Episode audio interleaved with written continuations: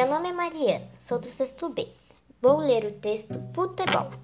Uma bola num campo gramado e onze homens de cada lado. Suas traves com suas redes presas e os detalhes que em tinta branca são demarcados. Um juiz que fica com o apito e cartão mais centralizado, enquanto dois bandeirinhas correm nas laterais lado a lado. Atletas com dribles desconcentrantes e bem ensaiados se animam com aplausos e torcedores emocionados. Com a marcação do gol, que por alguns é comemorado, e a galera adversária que torce para que o jogo seja ao menos empatado.